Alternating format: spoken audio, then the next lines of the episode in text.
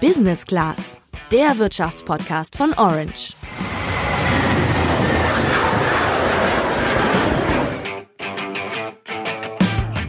Der reine Materialwert einer 1-Euro-Münze liegt ungefähr bei 10 Cent. Dass du dir trotzdem dafür einen Hamburger und nicht nur die Scheibe Gurken dafür holen kannst, hat mit der wichtigsten Bank der Eurozone zu tun. Die bestimmt nämlich, wie viel dein Geld wert ist. Die Rede ist von der Europäischen Zentralbank und die bekommt jetzt eine neue Chefin und damit hoffen viele jetzt auf ein Ende der Niedrigzinspolitik, die die EZB in den vergangenen Jahren verfolgt. Welche Auswirkungen niedrige Zinsen für dich haben können und was der Führungswechsel an der EZB-Spitze deswegen für dich bedeutet, erfährst du heute im Podcast. Ich bin Julian und Sandra hat diese Woche Urlaub.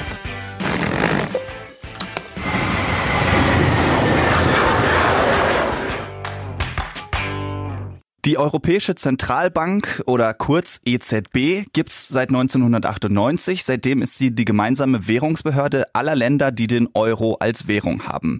So eine Zentralbank ist keine gewöhnliche Bank, sondern sie ist vor allen Dingen dafür zuständig, das Bankensystem zu überwachen und die Geldmenge zu regulieren. Und darin ist sie vollkommen unabhängig. Wie viel Geld im Umlauf ist, das regelt die EZB indirekt über den Leitzins. Das ist der Zinssatz, zu dem sich normale Banken Geld bei der Zentralbank besorgen können, also quasi der Preis des Geldes. Ist der Zinssatz niedrig, kommen Banken günstig an Geld und können die guten Konditionen an Unternehmen und Privatkunden wie dich weitergeben. Wegen der niedrigen Zinsen macht es dann keinen Sinn, das Geld anzulegen und deswegen geben die Menschen das Geld ab und geben es aus. Dann ist also tendenziell viel Geld im Umlauf. Bei hohen Zinsen das Gegenteil. Für Banken ist es teurer an Geld zu kommen und auch die hohen Zinssätze geben sie weiter und deswegen lohnt es sich für Menschen eher, das Geld anzulegen und eben nicht auszugeben. Deswegen ist auch tendenziell weniger Geld im Umlauf. So viel erstmal zum Mechanismus dahinter. Die EZB verfolgt im Wesentlichen zwei große Ziele. Hauptsächlich geht es darum, die Preise stabil zu halten. Das ist nach Definition erreicht, wenn die sogenannte Inflationsrate um etwas weniger als zwei Prozent im Jahr ansteigt, also wenn die Preise innerhalb eines Jahres durchschnittlich um knapp zwei Prozent steigen. Ja, und das zweite Ziel der Zentralbank ist es, nebenbei mit der Geldpolitik eben dazu beizutragen, dass die wirtschaftliche Lage stabil bleibt, eine Rezession, also ein Schrumpfen der Wirtschaft, damit vermieden wird. Ja, und vor allem diese wirtschaftliche Stabilität war der EZB in den vergangenen Jahren unter dem bisherigen EZB-Chef Mario Draghi wohl ein bisschen wichtiger als sonst. Der Grund dafür war vereinfacht gesagt, dass die wirtschaftliche Lage in einigen Ländern der Eurozone, vor allen Dingen Griechenland, aber zum Beispiel auch Spanien und Italien, jetzt nicht gerade gut aussah. Also konkret bestand die Gefahr, dass die Länder pleite gehen und es gab große Spekulanten, die genau darauf gewettet haben, sodass die Staaten immer schwieriger an Kredite gekommen sind und in dem Zusammenhang bestand dann auch die Sorge, dass die Länder die Eurozone verlassen müssen und nach und nach der Euro so auseinanderbrechen könnte. Mario Draghi wollte den Laden als EZB-Chef aber unbedingt zusammenhalten. Das hat er 2012 in seiner im Nachhinein wohl berühmtesten Rede auf einer Investorenveranstaltung in London ein Jahr nach seinem Amtsantritt gesagt. Within our mandate, the ECB is ready to do whatever it takes to preserve the euro. And believe me, it will be enough. Also, die EZB ist bereit, alles zu tun, um den Euro zu retten und die Eurozone zusammenzuhalten. Ja, und wenn das so eine Notenbank wie die EZB eben sagt, die auf dem Papier ja über unbegrenzte Finanzmacht verfügt, weil sie ja auch ihr Geld selbst druckt, dann macht das natürlich Eindruck. Diese Beruhigung der Märkte allein durch diese Rede ist auch als Draghi-Effekt bekannt geworden. Allerdings hat die EZB jetzt unter Draghi nicht nur geredet, sondern auch gehandelt. Vereinfacht gesagt sollte Geld unter die Leute gebracht werden, werden, damit dies dann ausgeben und die Wirtschaft damit ankurbeln. Und eine Möglichkeit ist natürlich, wie wir gerade gehört haben, den Leitzins zu senken. Der ist tatsächlich seit 2008 von damals 4,25 Prozent fast durchgängig gefallen. Seit 2016 liegt er sogar bei 0 Prozent und bis Mitte 2020 soll das laut EZB-Rat auch so bleiben. Darüber hinaus müssen Banken seit Juni 2014 auch noch Strafzinsen zahlen, wenn sie überschüssiges Geld bei der EZB einlagern kann, das sie nicht verliehen haben. Im Moment liegt dieser Strafzinssatz bei minus 0,5 Prozent. Also haben die Banken echt jeden Anreiz, das Geld loszuwerden.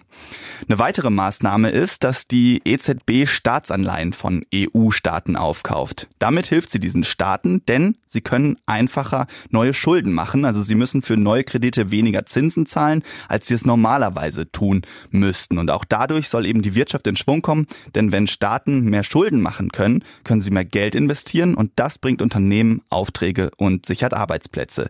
Die Politik hinter solchen Maßnahmen nennt man auch expansive Geldpolitik. Im Moment sind wir also in einer Niedrigzinsphase. Für dich hat das Nachteile, wenn du zum Beispiel Geld sparst, denn dafür kriegst du aktuell praktisch keine Zinsen drauf.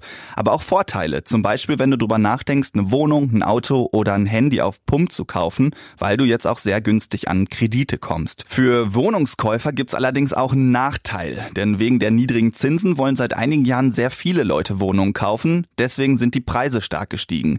Außerdem haben viele Eigentümer ihre Häuser mit dem billigen Geld renoviert und danach die Miete erhöht. Wenn du in München, Frankfurt, Köln, Freiburg oder einer anderen Großstadt auch im Moment auf Wohnungssuche bist, ich glaube, dann weißt du, wovon ich rede. Profiteure davon sind übrigens aber auch Handwerker, über die wir ja hier im Podcast vor ein paar Wochen gesprochen haben. Die kriegen im Moment Aufträge ohne Ende, denn Haus bauen oder renovieren ohne Handwerker, das geht halt nicht. Nicht so glücklich mit der Entwicklung sind hingegen Banken. Für die sind vor allen Dingen die negativen Zinsen ein Problem, die sie ja jetzt schon über einen langen Zeitraum zahlen müssen, wenn sie Geld bei der EZB parken. Warum sie das nicht auffangen können, das hat mir Volker Hofmann erklärt. Der ist Direktor im Bereich Wirtschaft beim Bundesverband Deutscher Banken. Banken können diesen negativen Zins im großen Einlagegeschäft für die Masse an Kunden kaum weitergeben. Denn äh, die einfachen Kunden, die einfachen Sparer werden äh, diesen negativen äh, Zinsen nicht akzeptieren. Sie werden abwandern von der Bank oder sogar ganz äh, insgesamt aus dem Finanzsystem, indem sie Bargeld halten oder in andere Anlageformen, Gold oder ähnliches ausweichen. Ja, und keine Kunden heißt dann auch keine Gewinne. Aber es sind ja auch positive Effekte denkbar. Zum Beispiel, dass viele Leute bei ihrer Bank einen Kredit aufnehmen möchten, um eben ein Haus zu bauen. Laut Volker Hofmann bleibt der Effekt aber unterm Strich trotzdem negativ. Bei der Baufinanzierung äh, sieht man äh, ganz klar, da, da ziehen die Kredite auch immer noch an, das Volumen der Nachfrage. Allerdings äh, sind die Margen, also der, der Unterschied, das, was die Banken verdienen können pro Kredit, die sind gesunken, weil Experten sagen, die Zinskurve, das ist also der, der Unterschied zwischen kurzfristigen und langfristigen Zinsen, der ist relativ flach geworden und das erschwert insgesamt das Margengeschäft der Banken. Durch das Volumen konnte das ein bisschen ausgeglichen werden, aber insgesamt äh, über einen längeren Zeitraum hinweg drückt die Geldpolitik der EZB auf die Gewinne und die Ertragssituation der Banken. Ja, vereinfacht ausgedrückt, die Banken haben bei den extrem niedrigen Zinsen kaum noch Spielraum, um mit ihrem traditionellen Geschäft, dem Aufnehmen und Weiterverleihen von Geld, genug zu verdienen. Und deswegen ist auch der Wunsch der Geldhäuser, wenn es die Situation zulässt, sollten die Zinsen erhöht werden. Aus Sicht der Banken hätte das in den letzten drei Jahren passieren können, weil es im Euroraum insgesamt einen Aufschwung gab. Passiert ist aber nichts. Eine Veränderung der Politik gab es also noch nicht, dafür aber, wie gesagt, eine Veränderung im Personal. Am Montag hat Mario Draghi nach acht Jahren sein Amt als Präsident der EZB symbolisch an seine Nachfolgerin übergeben. Christine Lagarde, seit Freitag ist sie offiziell im Amt und sie ist durchaus eine interessante Figur. Sie ist nämlich die erste Frau, die an der Spitze der EZB steht und sie ist Juristin und damit weder Ökonomin noch hat sie vorher eine nationale Notenbank geleitet. Alles bisher ungewöhnlich ungewöhnlich für den Chefposten bei der EZB. Trotzdem hat sie natürlich eine Menge Erfahrung und Kompetenzen auf dem Gebiet. Sie war französische Ministerin für Wirtschaft und Finanzen und zuletzt Generaldirektorin des Internationalen Währungsfonds IWF. Zur Erklärung, der IWF gehört zu den Vereinten Nationen und greift ein, wenn ein Land in Zahlungsschwierigkeiten gerät und dadurch eine Krise droht. Der IWF kann diesen Ländern dann mit Krediten unter die Arme greifen und erarbeitet Programme zur Lösung der Probleme. Wenn du mehr über das Leben Leben von Christine Lagarde erfahren möchtest, zum Beispiel in welcher Sportart sie es bis ins französische Nationalteam geschafft hat, dann schau doch mal bei orange.handelsblatt.com rein und such nach dem Hashtag Lebenslauf. Unsere Autorin Lena hat da nämlich einen Artikel über die neue EZB-Chefin geschrieben. Jetzt kann Frau Lagarde natürlich nicht einfach alles so allein entscheiden. Da gibt's ja zum Beispiel noch das EZB-Direktorium und den Rat, deren Mitglieder auch noch ein Wörtchen mitzureden haben. Aber trotzdem ist natürlich jetzt die Frage, ob der Wechsel von Draghi zu Lagarde auch einen Wechsel in der Politik bringt. Ich habe mal Achim Wambach, den Präsidenten des Zentrums für europäische Wirtschaftsforschung in Mannheim, gefragt, ob er damit rechnet, dass die expansive Geldpolitik der EZB jetzt mit Lagarde endet. Und seine Antwort war für alle, die sich Hoffnung darauf gemacht haben, recht ernüchternd. Davon gehe ich nicht aus. Wo man sich streitet, und auch finde ich, da sollte man auch darüber äh, diskutieren, ist äh, in welchem Ausmaß. Also brauchen wir wirklich negative Zinsen, brauchen wir diese Ankäufe, müssen die jetzt noch weiter fortgeführt werden. Und das ist eigentlich die Politik, um die gerungen werden muss. Also im Detail vielleicht Veränderungen, aber im Grundsatz weiter wie bisher. Das hängt auch damit zusammen, dass in der Amtszeit von Mario Draghi schon Entscheidungen getroffen wurden, die, wie wir gerade gehört haben, über seine Amtszeit hinaus bestehen bleiben. Zum Beispiel eben, dass der Leitzins bis Mitte 2020 bei 0% bleibt und dass die EZB weiter Staatsanleihen kauft. Da ist natürlich schon die Frage, wie viel Spielraum hätte Christine Lagarde jetzt eigentlich, um was zu verändern? Achim Wambach beantwortet die Frage so. Das eine ist, dass er ihr natürlich das sozusagen in die Bücher geschrieben hat und sie davon nicht wegkommt. Auf der anderen Seite, wenn, und so zeichnet sich der Moment ab, die Konjunktur ist nicht besonders gut, wenn die also noch weiter schwächelt, dann hätte auch Frau Lagarde reagieren müssen und so hat er das vorweggenommen.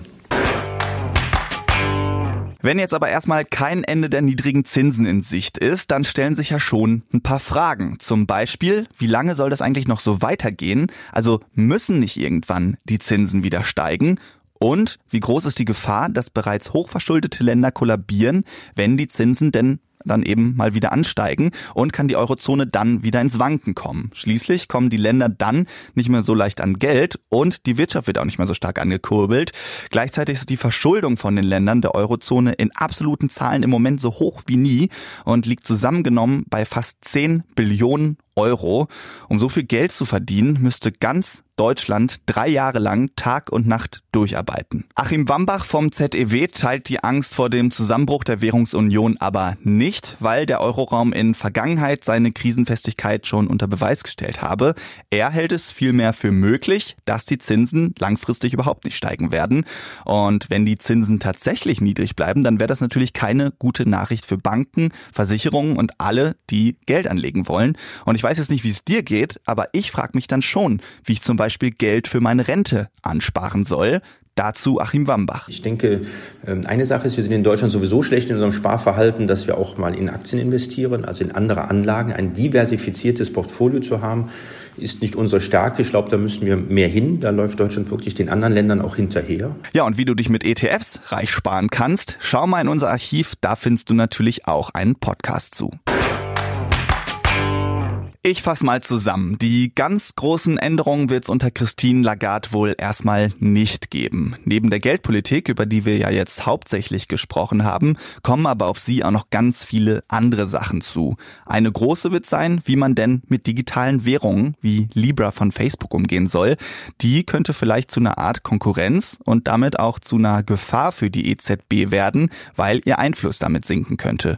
Ja, und dann ist auf politischer Ebene eine sehr spannende Frage, wie die EZB EZB ihre Unabhängigkeit bewahrt, denn Politiker versuchen immer häufiger Einfluss auf Notenbanken zu nehmen. Also insgesamt ist es echt keine leichte Aufgabe, die da auf Christine Lagarde zukommt.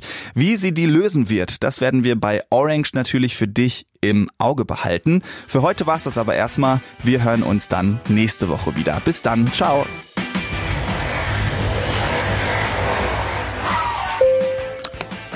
Business Class der Wirtschaftspodcast von Orange.